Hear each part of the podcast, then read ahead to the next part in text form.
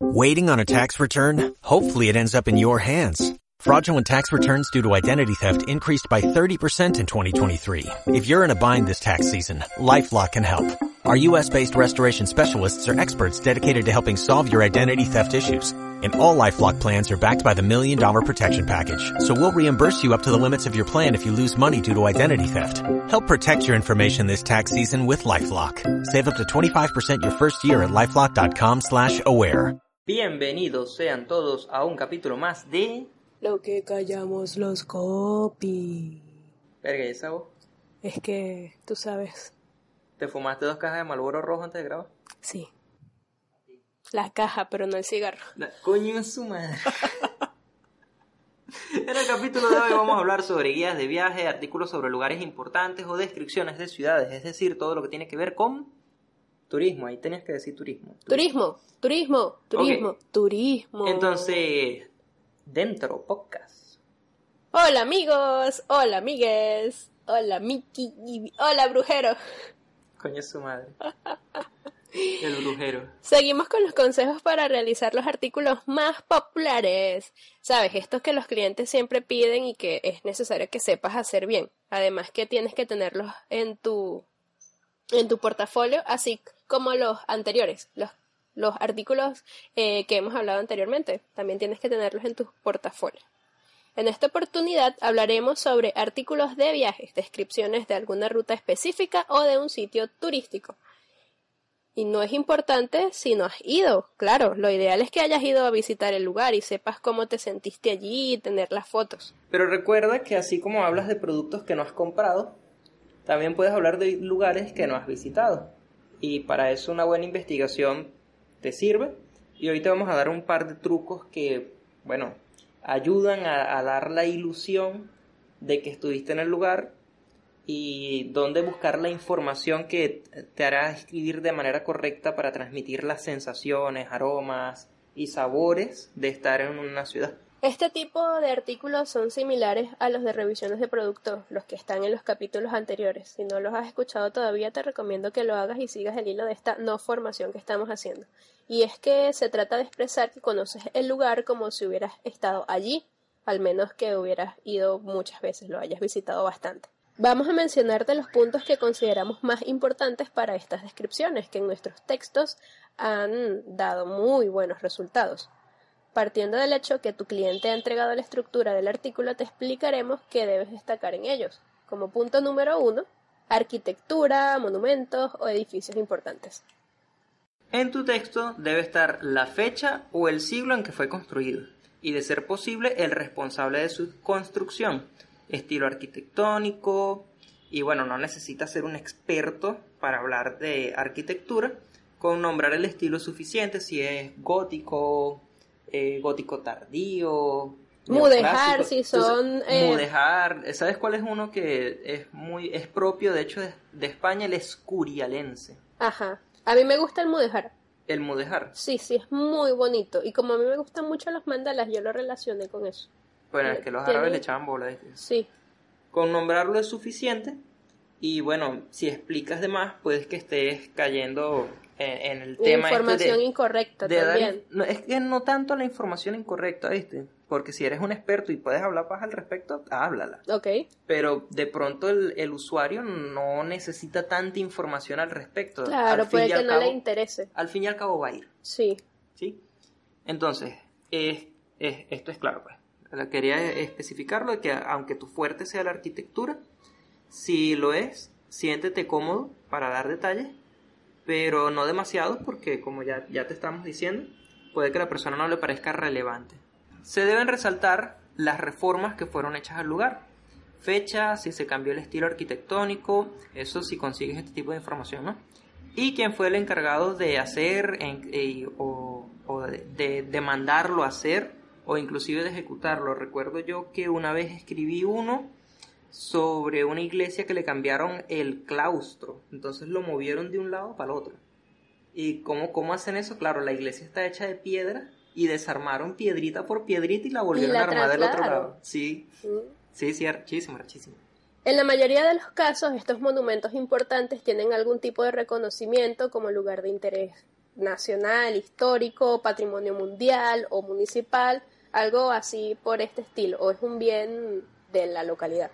Para eso es necesario que destaques las fechas, porque tienes que decir, este lugar es patrimonio histórico, lo declararon en tal año y decir pues la organización que hizo eso. Es necesario destacarlo porque si estás invitando a una persona a ir a ese lugar, debe tener razones de peso y esta es una.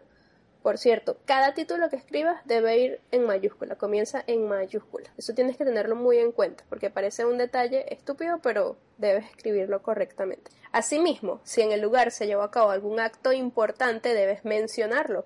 Por ejemplo, aquí se bañó Simón Bolívar. Yo visité en Caracas la casa de Simón Bolívar y tenían un lugar de una bañera de piedra chiquitica y de cemento, no sé y te la mostraba el señor. Aquí en esta bañera se bañó Simón Bolívar y todos. Oh, que, que, la negra Matea le lavaba las nalguitas. Sí, le limpiaba el pompi. El pompi es el culito. Bueno, es un es un es algo resaltante que, que debes mencionar. O tal vez información más interesante que bañarse. Como en esta capilla se confesaba el rey Felipe, por ejemplo. El rey Felipe II. Coño, sí. Bueno, este tipo de detalles hacen que tu texto sea original, le da bastante riqueza y entretenimiento, porque son el tipo de detalles que dices, ah, mira, me voy, a sentir como el rey Felipe, me voy a sentar aquí en esta silla de madera, que aquí se sentaron unas nalgas reales. Y que resalta que investigaste bastante también. Sí, también. Mira, ¿cuál es la diferencia entre nalgas reales y las reales nalgas? Que unas son grandes y sabrosas y la otra es de un rey que capaz no tiene culo. Coño, es su madre. Ah, no lo esperaba, ¿verdad? De pana que no, esto no está preparado, no, no lo estaba. Es puro ingeniosidad. Lo que pasa es que no me tomo el antialérgico. Bueno, todo resulta de la investigación. Y hablando de la investigación, te vas a conseguir con blogs o páginas oficiales que por lo general tienen información que está bastante igual, incluso contenido duplicado. Yo me he encontrado con mucho contenido duplicado investigando. Obviamente tú no puedes cometer el pecado de hacer lo mismo y copiar las cosas directamente. Primero porque afecta a la página de tu cliente. Es contenido duplicado o si lo que haces es resumirlo un poco, entonces creas team content o algún tipo de penalización por el estilo. Y segundo porque si, eh, si, si lo haces de una manera más creativa, bueno, resaltas tu ingenio y tu manera de escribir, ¿no? Y esto se va, se va a notar porque vas a instaurar tu estilo de cómo describir un lugar que quieres que alguien vaya a visitar como que si tú lo conocieras y te criaste ahí, jugaste fútbol en esas calles y te, bañaste en la, misma bañera. El siguiente punto importante sería parques naturales, playas, ríos, canales, ese tipo de, de cuestiones. Cuando hay alguno de estos elementos, también se debe destacar si tienen algún tipo de mención especial. Y hay que decir la fecha que se le otorgó a cuando se nombró ese lugar como sitio histórico, como parque nacional, como lugar protegido por reserva natural, sí, como lugar donde protegen la fauna y la flora, patrimonio de la humanidad. Exacto. Y bueno, mencionar también la organización, o sea, esos datos que que ayudan, también informan al usuario. Es necesario destacar si el lugar es de fácil acceso, si tiene restaurantes en sus adyacencias, en el caso de las playas si hay baños, si hay chiringuitos donde ir a tomarse algo, comer algo, si el oleaje es apto para niños, si es una playa donde tú puedes ir con los niños y dejarlos jugar sin ningún problema, si es muy concurrida o no lo es. Eso es cuando hablamos de las playas. Ahora, cuando hablamos de parques naturales, hay que destacar si hay rutas especiales, si vas a ir andando, si vas a ir en bicicleta o si puedes llegar en coche. También se deben destacar de estos lugares si eh, los visitantes discapacitados los toman en cuenta. En este punto debes dar información con respeto porque no es agradable para el lector leer un mocho no puede subir a la montaña a pie. O sea, ningún otro tipo de expresión despectiva. Eso estaría incorrecto. Si eres mocho, no venga. Exacto, sí, sí, sí, sí. Porque son irrespetuosos al si eres ciego, no vas a apreciar el paisaje y es lo único bueno aquí. Sí, no lo vas a disfrutar. O sea, no. También si está señalizado. Si tú puedes llegar al lugar sin perderte. Pero lo explicas bien, ¿no? No de que si eres huevón, no vengas porque te pierdes. aquí no hay No acto para huevones. Esta, en esta ruta no hay ni una flechita, así que no vengas si eres estúpido. No. No, no, es decir, está muy bien señalizado o lleva tu brújula porque no hay demasiadas marcas o, o cosas O por el págale estilo, a alguien natural del, del lugar para que te lleve. porque- Mira, uno de mis favoritos son las casas de personajes ilustres importantes de la zona o de la historia del lugar. Este es el punto número 3. He escrito sobre muchas localidades, sobre todo en España, que sé casas del tratado y vainas por el estilo. Ajá. Y es una pieza de casa, es una vaina que, o sea, no hay mucho que ver Que tú vas caminando y tú le pasas por un lado, pero y bueno. ni le paras bola, ¿no? Sí. Pero en este tipo de lugares debes destacarlo es por lo que ocurrió ahí, ¿no? Es, el interés es histórico, lo que hicieron ahí, ¿no? Que aquí se reunían O y vivió allí. conspiraban en contra de Franco, aquí se murió fulano, aquí murió tal rey, ese tipo de cosas, ¿no? Sí. Y bueno, aquí debes resaltar las fechas de adquisición porque muchas veces este tipo de lugares van cambiando de manos, se vuelven públicos, luego privados, luego públicos, luego privados. Y ese, ese tipo de información es importante porque, bueno, habla de, de precios también, de si es gratis entrar o si debes pagar algo, ¿no? ¿Qué se solía hacer en esas casas? ¿Qué solían hacer las personas cuando vivían ahí? ¿En qué se transformó hoy en día? Si es un museo, si sigue siendo una casa. Muchas, eh, muchas veces lo utilizan como algún edificio gubernamental, ya sea que el ayuntamiento o alguna secretaría de turismo. Ajá, eso es lo que a decir. Por lo general son oficinas de turismo donde tú vas y le dices a Sí, alguien sí. Que, que sea tu guía para que visites la ciudad. cosas gubernamentales y por el estilo. Y hay otras que simplemente abandonaron esa mierda y está en ruina. si la investigación es fructífera, estoy muy seguro de que vas a conseguir alguna anécdota interesante que destacar. Como que, por ejemplo, aquí el sacamantecas le sacó las tripas a su primera mujer, una vaina por el estilo. Ay, sí. Pero bueno, es que es un dato interesante de la zona y son cosas que se deben destacar. Y que es una, una historia autóctona de allí. Por lo menos si tú eres gallego y me estás escuchando, yo quiero que me expliquen la historia del Sacamantecas. Pero con acento gallego. Sí, porque ya la he leído y no es así tan emocionante. No. El punto número cuatro, vamos a hablar sobre los museos o teatros. O estas casas de cultura. Eh, a muchos nos gustan los museos y los teatros. Así sea una cosa chiquitita donde muestren esculturas hechas con sal o huesitos de indígenas o tch, dos personas tocando un tambor. Nos gustan los teatros, nos gustan los museos. Si puedes mencionar entonces la fecha de fundación, cuando abrieron ese lugar, su estilo arquitectónico, hazlo. Eso se aprecia mucho, que puedas colocar también eh, los horarios en los que está abierto, las tarifas eh, con los precios de los tickets para entrar, sería buenísimo. Puedes destacar también si hay visitas guiadas. En este caso es información que el visitante, el usuario que va a ir para allá necesita, porque bueno, va a querer ver el museo. Con respecto a los teatros, también puedes hablar de la, de la arquitectura, porque en muchos casos son interesantísimas. Así que debes mencionar la de ser posible la capacidad de gente que puede albergar este, este lugar. A algunos les parece interesante ese dato, ¿ok? Y si están activos o no actualmente, porque a veces que, bueno, mira, este es el teatro de no sé dónde, pero bueno, no está funcionando. Simplemente está allí para que tú vayas y te tomes una selfie eh, en la puerta. Cuando hables sobre los museos, si no te parece interesante ese museo, eso se va a notar en el texto. La solución para eso es que no menciones detalles negativos, tampoco exageres los positivos. Tu opinión, aunque te parezca aburrido, mm, no la des, a menos de que te la exijan, pero no la expreses. A menos que te digan, mira, si te gustó, lo dices, que no hay problema con eso, pero si no, no lo digas. Esto debe ser igual para cada uno de los puntos anteriores y para los siguientes.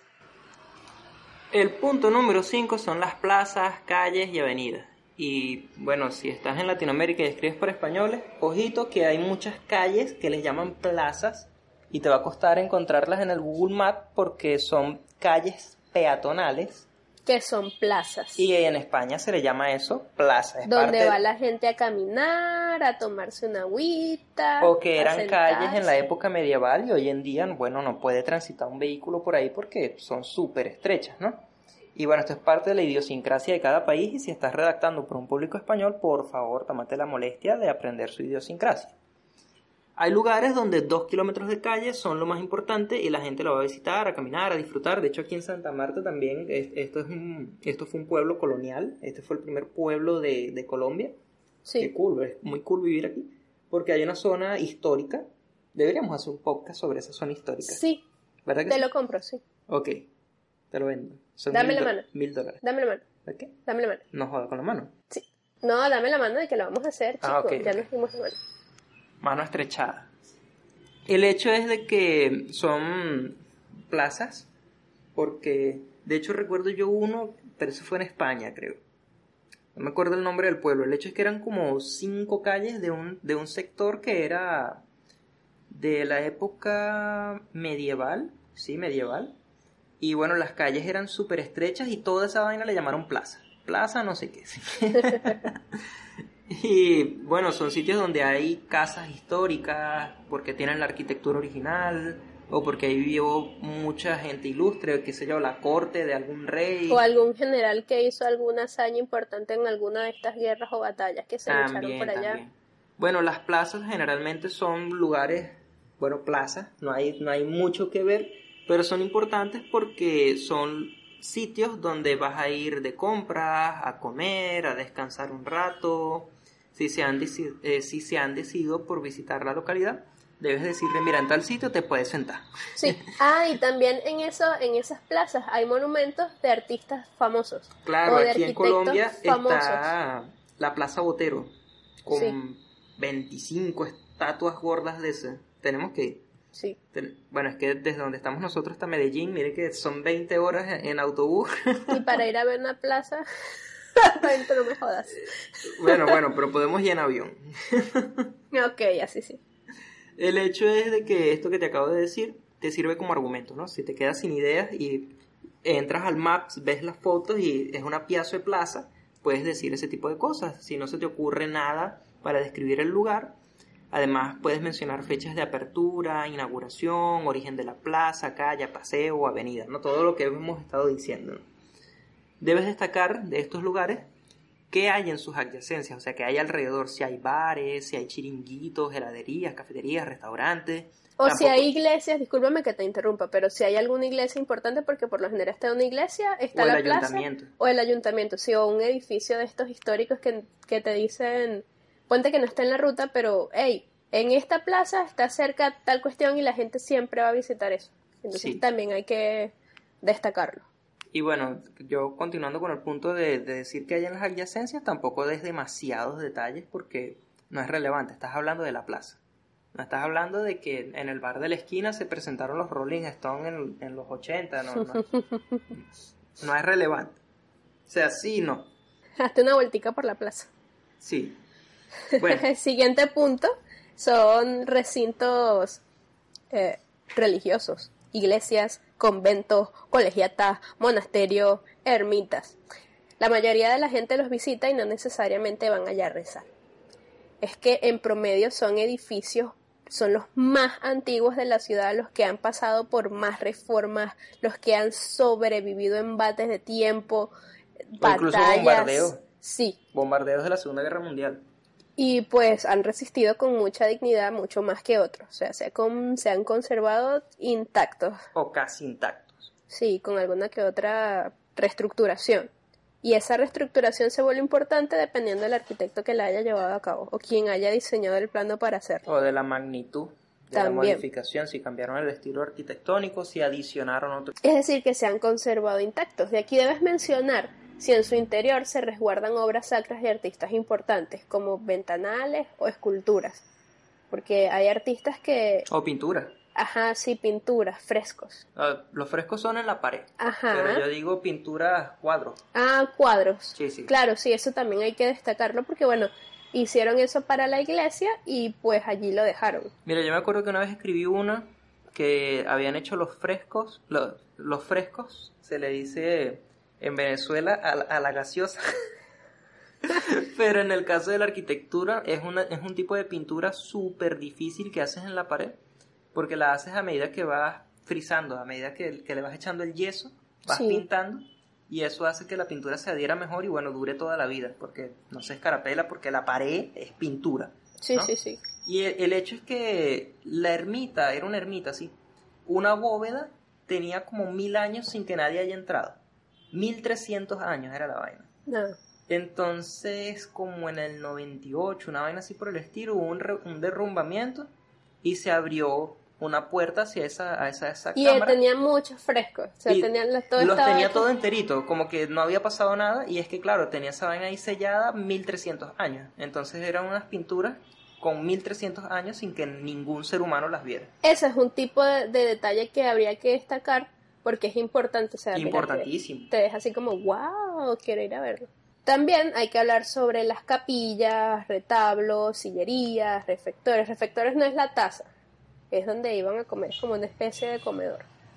Que los hacen a veces de madera y que han pasado muchísimo tiempo. y Refractorio no es el igual. Tupperware. No, no es el Tupperware. Y lo menciono porque hay algunas partes o estos elementos que son muy importantes y se encuentran en la iglesia. O sea, estos que mencioné son partes de la iglesia. Entonces se mencionan si los hizo alguien famoso o si simplemente han pasado mucho tiempo y siguen intactos. Ya queda de tu parte investigar y conocer las definiciones de cada, de cada uno de, de ellos. A veces las familias más importantes de- del lugar donde está haciendo la investigación tenían su propia capilla en esa iglesia. Su Y propia capilla. su Yo propia recuerdo un capilla, pueblo sí.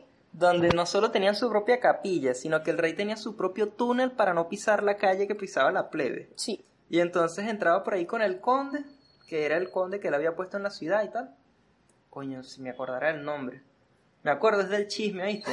Que el conde se había criado con el rey, el rey se volvió rey y entonces le pidió, el, el conde no, el duque. Los palacios ducales no podían tener más de dos torres. Y entonces él fue con el rey, que había sido su amigo de la infancia, y le dice que si puede ponerle dos torres a su palacio, ¿no? Y el rey le dice, claro, mano, tranquilo. Cuando llega el rey, porque tu palacio tiene cuatro torres, tú no sabes que solo puedes tener dos torres, eres un duque. Ah, pero yo te pregunté, aquí está la autorización. Sí, pero es que yo creí que tú no tenías torres. Ah, bueno, huevón, tú que no me preguntaste si tenía torres. El hecho es de que tenían un pasadizo secreto y una vaina de- donde iban para el puticlub. Y... sí, en serio, en serio. Recorrían toda la ciudad por sus propios túneles privados, pues. Bueno, ahí- sí, estaba esta ciudad que tenía los túneles y era donde guardaban el vino. Bueno, esto no guardaban vinos, guardaban putas. El siguiente es los edificios militares. Y bueno, si están en pie, la gente va a visitarlo, a tomarse fotos en estos lugares con los cañones que son bien de pinga. Sí, Son importantes porque, amiga, date cuenta, sobrevivieron batallas. Y cuando- épicas. Y cuando te digo batallas, son balazos de cañón. De eso que Sí. le metes un balazo de cañón ahorita a cualquier edificio y tumbas esa mierda. Sí, sí. y sí, estas sí. fortalezas siguen en pie, ¿no? Y puede que hasta guerras enteras, sea, batallas y batallas y batallas y batallas. Entonces debes mencionar las fechas más resaltantes, las batallas más importantes, obviamente nombrar el evento eh, que se desarrolló en ese lugar, ya sea una- un- alguna defensa de alguna invasión, cosas de ese estilo, ¿no? Además, la ubicación de estos eh, castillos, fuertes, armerías, generalmente tienen unas vistas al mar épicas o unos paisajes espectaculares porque están en la cúspide de una montaña y claro, ahorita tú que vas en son de paz vas a tomarle foto a la vista, ¿no? Claro. Pero en aquel tiempo de guerra Era, una- Era un lugar estratégico. estratégico para ver la mayor cantidad de terreno y entender cuándo te estaban atacando, pues cuando venía el enemigo. Y eso son cosas que vale la pena mencionar porque si estás haciendo turismo militar, te va a interesar desde un punto de vista estratégico por qué el palacio, el palacio, por qué el castillo, la fortaleza tiene esa forma o porque está en ese lugar, ¿no? o si y- vas a hacer alguna historia. Y, o si vas a hacer una historia, ¿verdad? Y el, por lo general son gente que va a tomarse fotos. Así que tú describes ese paisaje, no joda, para evocar en el lector las mayores ganas de tomarse fotos en ese sitio. Y eso te va a ayudar a, a llamar la atención, ¿no? Mencionar qué prócer o personaje destacado de la historia hizo vida allí, o, o defendió el castillo, o vivió, o lo metieron preso. Recuerdo uno que es en Galicia, creo que es, que en una de las torres del castillo habían metido preso al príncipe de Portugal. Mm. Sí, eso, una pinga de guerra para ir a rescatar al príncipe y no lo pudieron rescatar. Y que Fiona. sí, sí, sí, sí, sí, sí. Entonces son, son vainas interesantes a, a destacar, ¿no? Ahora vamos con los consejos generales para escribir estos artículos. No sabemos qué minuto vamos del, del, del capítulo ya, pero es importante que escuches esto. Número uno, hazme con, con, tucu, tucu, tucu, con la batería. Ya, pero es que tengo las manos ocupadas. Hazlo con la lengua. Taca, taca, taca, taca, taca, taca, taca, taca. Qué rico, vale. Continuamos. Número uno, no des tu opinión. No des tu opinión. Si el lugar no te gusta porque es solo un pedazo de madera en el centro de la calle, destaca lo que verdad importa, que es una fecha, el arquitecto que tuvo la idea de poner esa madera ahí, quién mandó a enterrar ese palo. Eso, eso es lo que importa en O realidad. que era antes de convertirse un cachito de palo en el piso. Antes era un edificio, cosas por el estilo. Un árbol o enorme. un árbol enorme, importantísimo, que lo partió un rayo. O sea, debes destacar no lo que hay, sino lo que hubo. Lo que fue, exactamente. Y si te ha gustado mucho, tampoco lo menciones porque se verá, tú sabes, exagerado y el lector va a detectar eso. Pensará que estás tratando de embaucarlo y pues de la página porque va a decir esto es mentira. Recuerda que quien llegue a la página quiere información sobre el lugar que visitará. No tu opinión. Exacto. Número 2. Tu cliente debe decirte cómo quiere monetizar este artículo y si no lo hace, pues pregunta, porque si es de afiliación como Booking, El Tenedor o wherever, no sé si esa página existe, pero sea, etcétera. Si no metes la información bien o no das una buena invitación, no se concretará la conversión, o sea, no irán con ese link de afiliado a reservar en ese, en ese hotel o en ese restaurante. Quiero decir que si debes invitar al lector a hospedarse en un hotel específico o comer en un restaurante, no seas brusco. Si lo haces bien, amiga, date cuenta que va a ser el inicio perfecto para el cambio hacia el copywriting y van a aumentar tus tarifas. Además, presta atención que no solo es come aquí y lanzas el URL. Debes influir, persuadir y tratar de evocar en el lector ese, ese sentimiento de querer hospedarse ahí y de comer esa comida que le estás diciendo. Coño, pero ¿cómo? Pues dando información como que el lugar está cerca de los edificios más importantes, que puedes llegar andando o pues caminando. Que, puedes alquilar bicicletas. Sí, que llegas en coche, que el personal que te atiende allí es majo, chévere, agradable, divertido, depen- dependiendo del público, que te tratan muy bien, que un platillo en específico es el mejor del lugar, es el más delicioso o que allí comió Messi. O simplemente decir que te trataron muy bien y pasaste un gran momento, solo o con tu familia. Recuerda que a día de hoy las personas confiamos por lo general más en la opinión de otras personas que fueron a esos lugares que en las mismas franquicias o marcas. Y si se nota que te fue bien, quien te lee querrá vivir la misma experiencia. El consejo número 3 es que si no consigues información de un sitio, no la inventes. Por eso hablamos de la importancia que tiene investigar bien. Tus grandes aliados para esto van a ser la Wikipedia, las páginas oficiales de las localidades, un blog donde hablan de estos sitios y si ellos te fallan, los usuarios de TripAdvisor, Minube, El Tenedor y un montón de redes sociales que tienen el fin de compartir opiniones te van a ayudar. Por supuesto que no se me olvide Google Maps, que la gente deja su opinión allí. Además, puedes pasear por la calle y verla en 360 grados con una opción de visualización 3D que se llama así. Bueno, sé usarlo, pero no me sé el nombre, ¿cómo era? Google Street View. Ah, el Street View, esa Yo me recorrí toda Santa Marta con. Bueno, con el, muñequito View. amarillo que tú, que tú pinchas y zumbas ahí en el mapa y de pronto comienzas a pasear como en un carro. Es burdo loco, ¿viste? Sí, pero te Es- mareas. Es una vaina que. Bueno, yo no uso lentes y a mí no me marea. Es una vaina que me hubieras dicho a los 7 años, me explota el cerebro. En serio. Además, si no se te ocurre qué decir, las opiniones de la gente te van a ayudar mucho. Porque son. Son comentarios Ellos van a ser tus principales aliados. Si algún sitio tiene muchos comentarios negativos, pregunta a tu cliente cómo quiere trabajarlo. Y si no te dice nada o te especifica que solo digas cosas buenas, entonces en esas redes que te mencioné clasifican con estrellas y te dan la opción de solo ver los comentarios buenos. Inspírate solo en ellos. No los copies tal cual. Inspírate. Inspírate. Pasé un rato muy bien con mi familia, mis hijas se divirtieron un montón. El lugar es excelente. O sea, tú puedes decir, el lugar es excelente. Ideal para ir con niñas. El consejo número 4.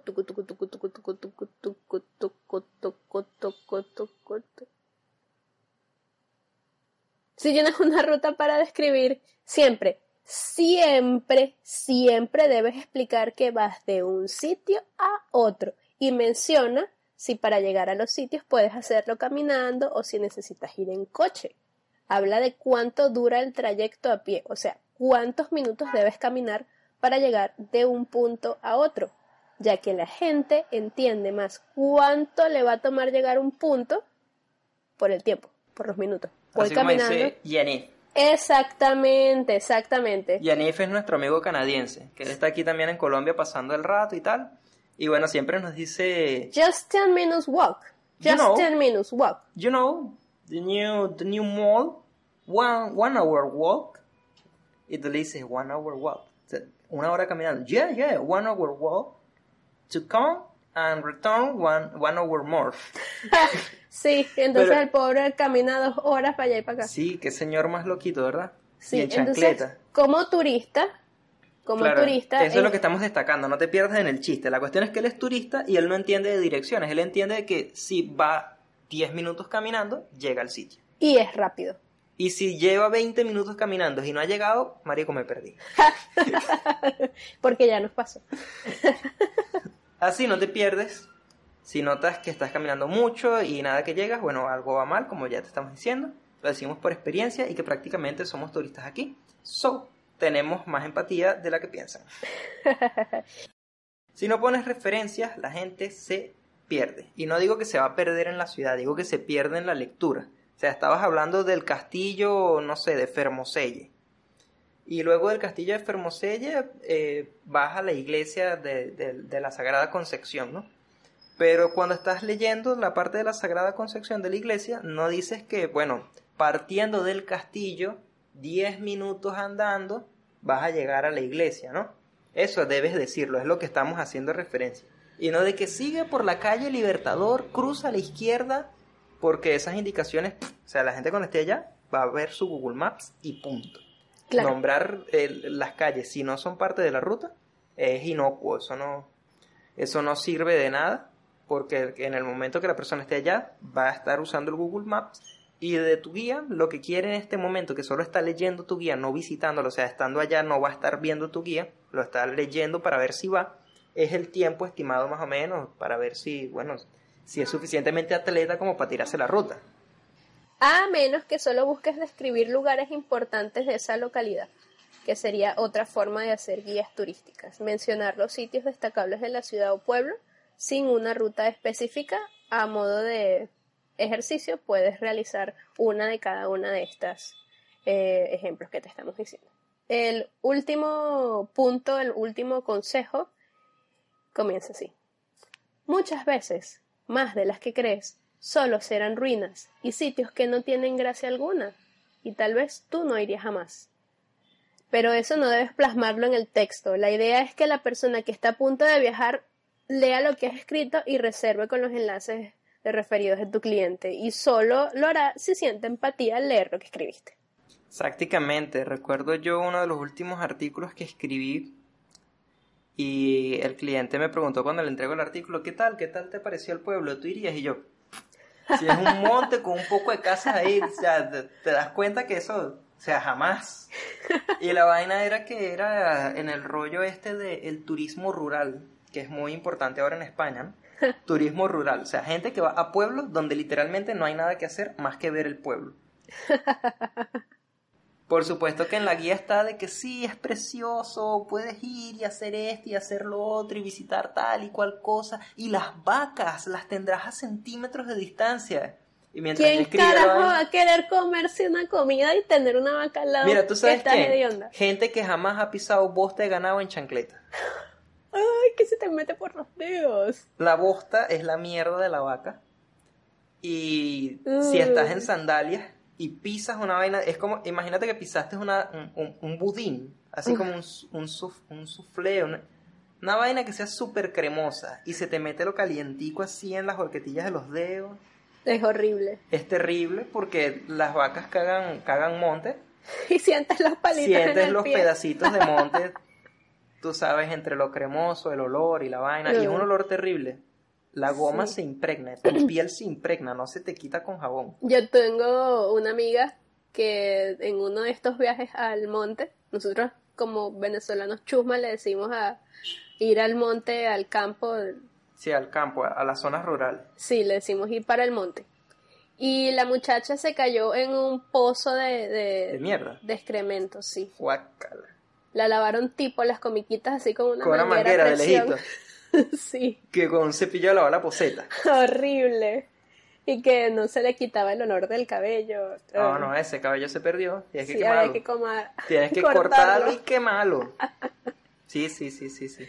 Por eso te digo, la gente que quiere hacer turismo rural jamás ha pisado mierda de ganado en chancleta. Habrá vivido todo el tiempo en una metrópolis. Sí, sí, en ciudad, en asfalto y vaina. Que el sonido del grillo le suena a No sabe, maravilla. no sabe que si prendes la mierda de ganado cuando está seca, espanta a los mosquitos.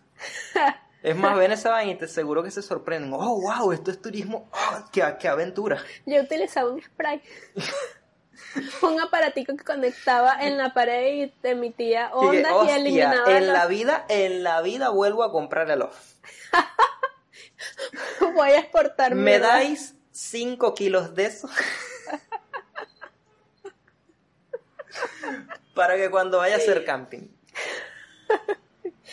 Pero ya va, no te burles, porque hay uno que se llama ahora glamping. Glamping. Sí. ¿Qué es su madre? Ese es como el trekking. ¿Cómo es el trekking? El trekking es senderismo, pero tú sabes, en el, en el mero monte, cuando no hay ruta. Ajá, ese no es para estúpido. No, no, no. Si eres gafo, te pierdes. No, Te no, come el tigre. definitivamente. De momento nos vamos a despedir. Espero que les haya gustado este capítulo. Espero que, bueno, rescaten lo bueno. Sí, Y se rían con lo malo. malo. no me robes mis frases, vale, deja que las diga. Yo la pensé primero. De momento nos despedimos. Chao.